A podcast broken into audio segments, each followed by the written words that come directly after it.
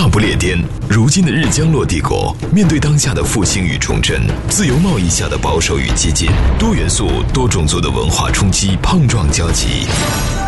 英伦三岛，从热烈的普利茅斯到寒冷的阿伯丁，从幽暗的贝尔法斯特到明媚的诺维奇，历史交错之间，红白玫瑰持续上演铿锵剧集。我们行将 Talk 进行解构，来往交锋之间，为您呈现一个华人视角的英国社会发展原貌。海岸线 UK，英漂生活的人间指南，史上最人间不拆的好声音。好，欢迎来到今天的海岸线 UK。大家好，我是张盾啊。今天咱们节目当中依旧是我们的林涛林老师啊，来大家好，呃，斯旺西大学。另外一位樊鹏樊老师大家好，啊，哎，今天呢，咱们继续我们上一期的话题。咱们上一回呢，有朋友可能没有听到啊，但是咱们也可以这个回顾一下。咱们上一回啊，说到的是李安导演的那一部电影《少年派的奇幻漂流》当中那只老虎的名字理查德·帕克，由此而引出的关于理查德·帕克在1884年发生的那一次著名的英国海难吃人案当中所扮演的角色。这个十七岁的小伙子不幸被吃掉了，哎，但是呃，咱们今天呢，接着又要来说一个什么话题呢？跟这个有点类似。在此之前呢，我跟林老师啊交换过一点意见。林老师他灵光一闪、啊，就突然发现，其实像这种情况，中国国就这个中国历史 这个层出不穷，是吧？对，刘老师的，对我想到一个例子，嗯。就是在大家不知道大家听没听过或看没看过那个东《东周列国传》，啊，东周那本书里边嗯。哦，当时是伍子推、介子推，介子推，啊对，介子推对不起啊，记不清了。介子推和和重耳一起在哎外逃亡的时候，公子重耳在嗯一起在外逃亡的时候，嗯。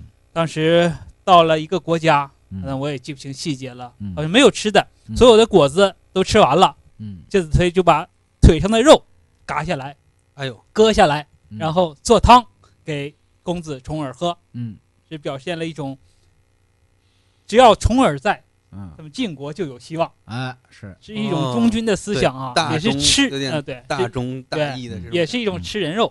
嗯。啊，这是在很早很早以前了。没错，但是这个是发生在春秋战国时期的啊。对，但是这样的事儿嗯和咱们就是之前说到的那个，就是这个海难吃人呐、包括之前这个樊老师例举的那个那个判例，就是咱们国内的那个服务邓玉娇服务员的那个那个啊，这个案例，我觉得都还是有很多的不一样。就比比如说从法理上来讲啊，咱们咱们从这个人人理上再来说，这个割骨奉君呐、这个我觉得这是有非常明显的这种忠君思想在内，对。嗯是吧？嗯，当然了，就是说咱们中国历史上也曾经出现过，比如说这兵荒马乱、战乱时代，就是围城啊，呃，多少什么半年、一年，这是吧？这是城中粮食全部吃完，老鼠什么这这全部都已经吃干净了，树皮都啃光了都啃光了，也有出现像这种就是杀妻享事嘛，对吧？对，哎而且人相，食，而且是很普遍的这嗯种，就是只要是在战乱年代，哎，但是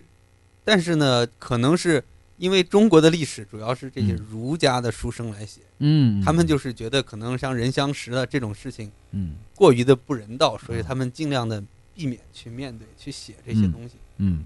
所以说，我们平时像我们平时可能历史书上面很少就提到这种，首先要明确，我觉得首先要明确一点，就是吃人是不对的，对，肯定那，这肯定是 对吧？这是前提啊。哎，那肯定了，这这这是最基本的人伦嘛，对不对？对。哎，但是呢，咱们今天这个之前聊了这么多啊，哎，我今天又给大家再来带来一个故事，这个大家再来听一听，分析分析啊，咱们不断的做这个脑力的激荡啊。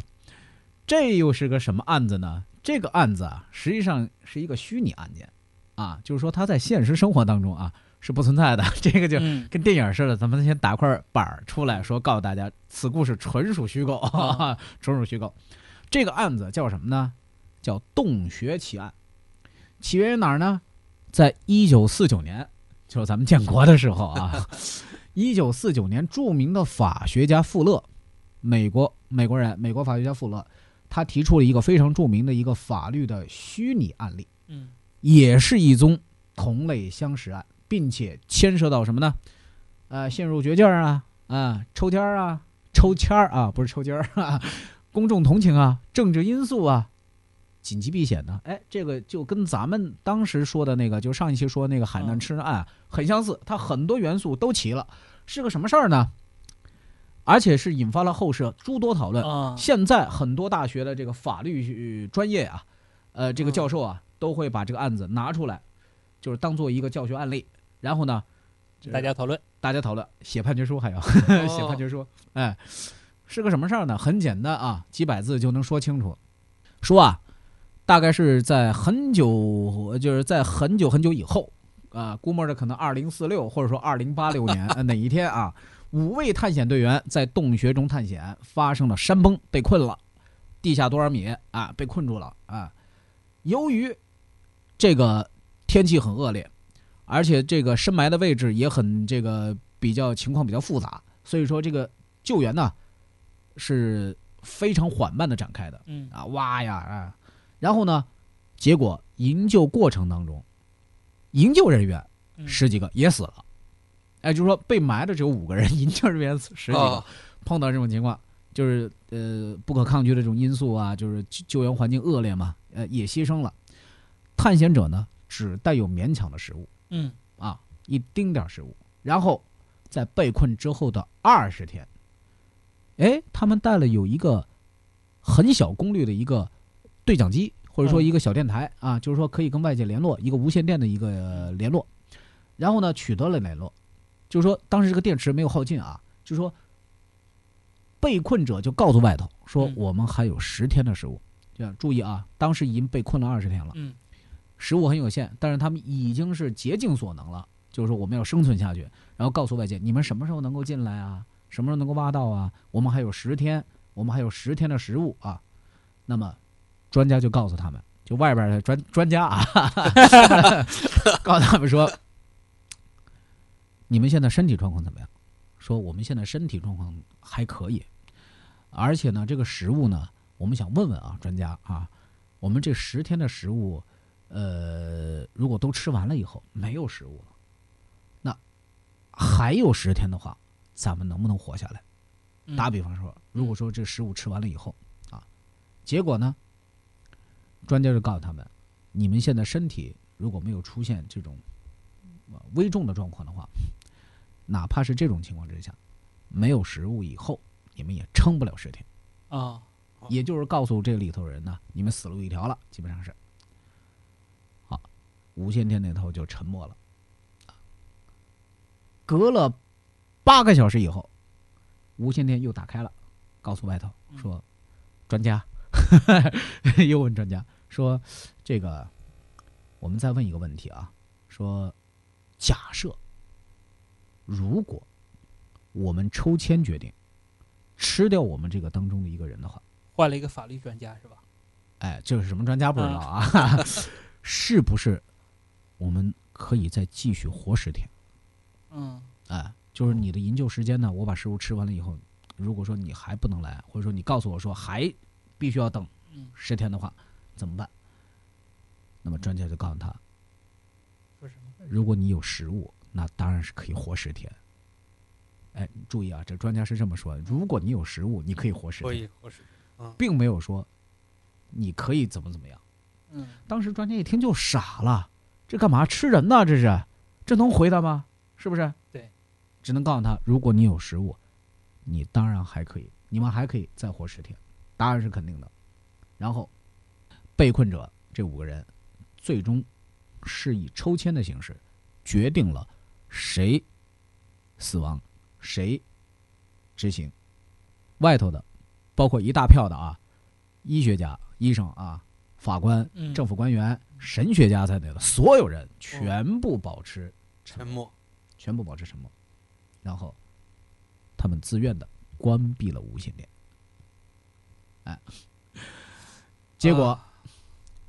这十天过去了以后，啊，就是说他们已经吃完了食物，十天又过去了以后，没有食物，没有食物了。嗯，啊，这个洞穴被打开了，终于救援力量进入了这个洞穴，最后发现，五个人全得救了。好家伙，果然有一个人就没有了。之前他们不是说他们的食物还仍然能够维持十天吗？啊，对，但是十天，十天以后就没有食物，以后再是十天，哦知道吧？哦，知道了，一共一共他们被封闭到地下四十天。对，差不多，嗯，然后就少了一个人，知道吧？然后呢，具有讽刺戏剧性的是什么呢？被杀的人是最先提出吃人的，以及最先提出抽签的那个人，哎，就是他被吃掉了。而且呢，据生存的人来说，大家曾经反复的讨论过抽签的公平性。嗯啊，就如何做到公平，啊。然后呢，是怎么来进行抽签的呢？是掷骰子，最先提出抽签的人呢，也就是之后的这个被害者啊，他是撤出了约定的。当时他是说，哎，能不能再等一等？我们再等一个星期，再等七天或十天，嗯行不行？哦可不可以？就是说啊等到实在是撑不，下去对虽然他是发起人啊，啊但是他到最后他还是有过那么一丝念头，说能不能撤出这个约定，我们再等。但是，其他的同伴只是询问了他，是否认为这个抽签是公平的。受害者他当时对于其他四个人都是问他，你这个有没有意见？他说他只他也只能说啊，没有意见没有意见，有意见是是先吃你。然后其他人就替他掷了骰子，结果呢，这个结果是对他不利的。哎，这都是就后边啊，这这个人生存的人哎说的。对对对。然后最后他们被救出来了以后，法院陪审团做出了特别的裁决，只证明了事实。这个案例就是说，只证明的事，就是说我刚刚所讲的这所有的这一切都作为都是呈堂证供了啊，嗯都是事实，全部都是事实，有罪与否，基于法官来进行断定。那么，初审法院怎么判的呢？初审法院判被告们有罪，并且处以死刑。其余四个人，哎，四个人哦就生存下来的。哗，这一下的，马上就不同声音出现了。你看，他这这这都是什么呀？这都是什么状况啊？是吧？这这都已经这走投无路了呀，是不是？他们得生存，他们得活下去啊，是不是？嗯哎，编导提醒我说，咱们去下宣传片，呃，去完宣传片，咱们回来接着再说这个判决啊。三位相加百岁有余的海漂男子，他们各自有着怎样的异域人生？上了年纪的一个老太太，她经常坐在那，她过路的人，她就会不由自主的会 呃请她抽支烟。祖国生活的林林总总，海漂一族又有着怎样的喜乐悲欢与异想天开？伦敦的这个警察局打了一个电话给手下，大不列颠，如今的日将落帝国，面对当下的复兴与重振，多元素、多种族的文化冲击大行其道，在这片孤岛之上，将会有着怎样的碰撞与交集？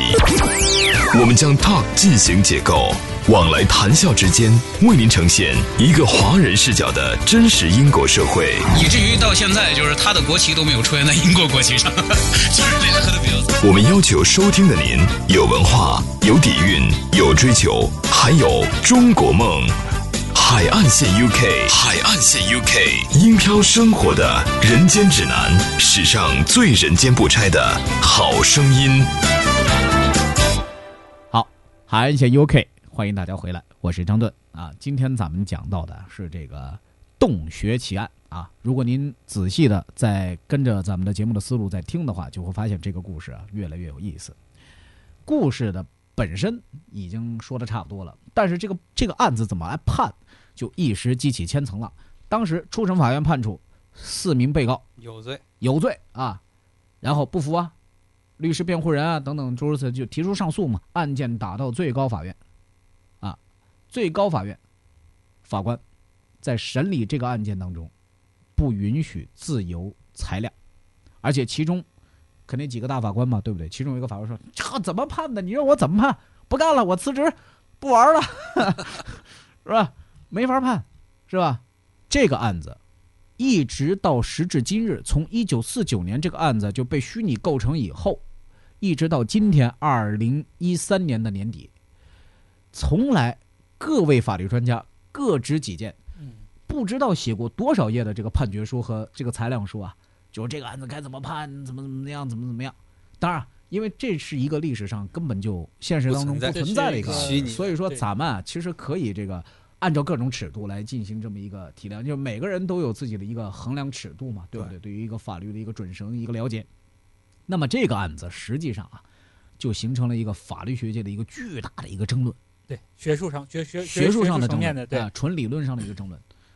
当然，这个肯定是两大阵营了，一个就是说有罪，第二种无罪无罪，哎，有罪的有说法说你你这都已经吃了人了是吧？你这都是属于是是吧？无罪的那肯定就是说那没有办法呀，是不是？啊，哎。这个话题出来了以后，咱们今天拿出来啊，这是也是说着玩儿，是吧？这主要是和 和那个英国历史上著名那个海难吃人案那个案子，咱们来进行一个反复的这么一个怎么讲辩辩证吧？咱们辩证可以想一想，那脑力激荡。如果说樊老师您是这名法官，您怎么来判这案子？我觉得他这个虚拟案有点像 以前我们学物理的时候那种理想实验，嗯而且他的很多细节我觉得挺有意思的。嗯比如说，他当时问专家，这个专家的回答是说，如果有食物的话，你们可以，当然是可以活十天的。嗯，嗯然后有个很有意思的就是，外面的法官呐、专家呀、神学家都把这个自动的就把对讲机关掉了。嗯还有一个细节就是那个提出要通过掷骰子、抽签儿来决定、嗯决定吃谁的这个人，嗯。在最后时刻他还是希望能够再再延迟一下，嗯，就是等到实在撑不下去的时候嗯。再做这个决定，嗯而且是而且根据其他的人的后后来的呈堂证供，似乎这个骰子也并不是他自己投出来的，嗯嗯。而是别人替他投出来的骰。嗯就说这点细节，其实我觉得还是很有、很值得玩味的这些细节嗯。嗯，怎么怎么怎么来理解呢？就是说，您是不是从这些细节当中来判定，就是说这个骰子不是他掷的，他是否存在有一个被胁迫的这种可能性？是就是是否能够是否公平，就是这个掷骰子，嗯因为这个骰子是别人来替他掷的，嗯嗯那么对他，而且这个结果又对他不好，嗯那么这个这个掷骰子的结果是否公平，嗯这是一个方面。嗯，而且就是 后来法官呃初等法初级法院初级法院判定他是有罪的，但是前面也说到了，就是在当时专家、呃神学家包括法律者，嗯当时是自动的把对讲机关，主动的把对讲机关掉。呃，这这个关闭应该是、应该是他们专这个家是吧？不是，应该是里边的人哦，嗯、关掉的，应该是里边的人关掉的。就是里边的人把这个嗯对讲机关掉。对对对，嗯，哦，林老师您怎么看、啊这案子？嗯、这个东西，这个很难说呀。不怪这么多年来，就是各路学术大家一直争论争论这个问题啊哎有意思吧？啊。首先，我们要假设嗯，幸存的四个人里嗯，他们说说的说的话是真的，啊，就是说这个人就是嗯确实被他们吃了，啊而且掷骰子的方方法也是按他们说那样的。就是啊前提啊是假设这四位幸存者所说的话都是真实的。嗯如果我是法官，我会认定这四个四个人是有罪的，嗯这是我的观点嗯。首先，这四个人是有罪，嗯嗯因为他毕竟是吃了人的。造成了这个严重的后果。嗯，不管你是出于什么目的，嗯你犯错了，既然违反了法律，你就必须是有罪的。嗯就像我最开始说，吃人是不对的。嗯嗯嗯对，这是一个最对，这是直直接的一个价值判断。因为你已经触犯了法律，或是造成了现在存在的后果，嗯你肯定是有错。嗯但究竟应该怎么量刑，或者是错误错到什么程度，嗯嗯这个要根据法官啊，当然是我们都不是法律方面的哎专家啊，哎哎，正是因为咱们都不是法律学生，也不是法官，这个争论的才有意思。如果这个时候突然冒出一个学法律专业的，这个那你们说的都不对啊，这个可能就没意思了。有可能很多哎听众朋友听到，哎，你们这三个人都不是学法律的啊。茶余饭后，这这对老百姓的你们说的都，你们说的都不对啊，很可笑啊，不是这样的，我们只是哎哎通过我们一个从我们业余人士的角哎角度来看这个问题啊。常理来判对，断。首先我认为他们是有罪的，因为嗯他毕竟他们的行动嗯。造成了一定的后果，并且这个后果是不容法律所允许的。嗯。首先有错有罪，但究竟应该怎么量刑，就是怎么判这个罪，嗯。还要根据嗯。当时嗯。一九四九年那个时候，嗯。美国就是这个事件发生那个所在国家的具体嗯。的，它应该有很多啊，我觉我觉得应该很完备了，有很多嗯呃细节呀，就像咱们那什么正当防卫、防卫过当啊，它怎么界定的？我觉得在量刑上有可能会考虑这个，嗯嗯，但其实肯定是有罪，美国这是我肯定的。美国和英美的这个法系，它都是案例法，，嗯。它不像大陆的，就是像中国啊，是是案例法啊，啊对是案例法，就像我们说到嗯。上期节目我们说的一个英国的海海难难吃人吃人案，嗯。是。呃，这个案件首先发发生的时候，法官已经判他有罪，虽然他得到了女王的赦免，但是第二个案件如果相似案件出现的情况下，就呃，法官还是会根据就是以前判过的案子来进行考虑怎么判的第二次发生这个案件，嗯嗯。哦，肯定是有这罪，但这也就涉及到这也就涉及到这两个案件的异同。嗯。第一个案件就是就是那个海难吃人案里面是当时在没有征得那个嗯，理查德帕理查德帕克的那个人的同意的前提下，就直接做出武断的决定，把他杀掉，然后嗯吃掉。呃呃对，这对。这个小细节是那个男孩啊，他没有嗯。抽签，对，哎，而而这个孩子就这个人呢，对这个案里面，至少形式上来讲，哎。他们还是走了这个民主是参与程序的。了抽，签啊，这对。是，嗯。而且还是走，相当于是走了民主程序的。这些如果是程序违法的话，不是违法，违反他们的规则的话，这些程序也没有意义啊。嗯。那这就涉及到另外一个、另外一个、另外一个层面的来理解了。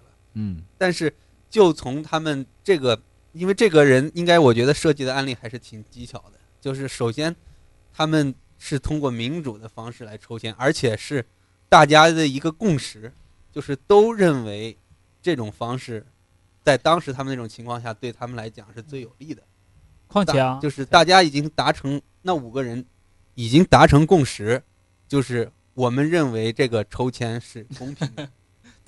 但是前提啊，我们现在所谈的前提都是基于啊四位幸存者所说的话是事实，对对吧？如果不是事实的话，这个事情是更不好说了。对但是好像是法院已经裁定他是事他们说的实。是事实。对，首先，我觉得对对，我我我觉得我对这个他们说的是不是事实有也有一定怀疑。嗯，哎，咱们今天这个节目啊，暂时把这个话题先聊到这儿啊，咱们下期节目咱们可以还再继续围绕这个话题，咱们再来听一唠嗑啊，谢谢。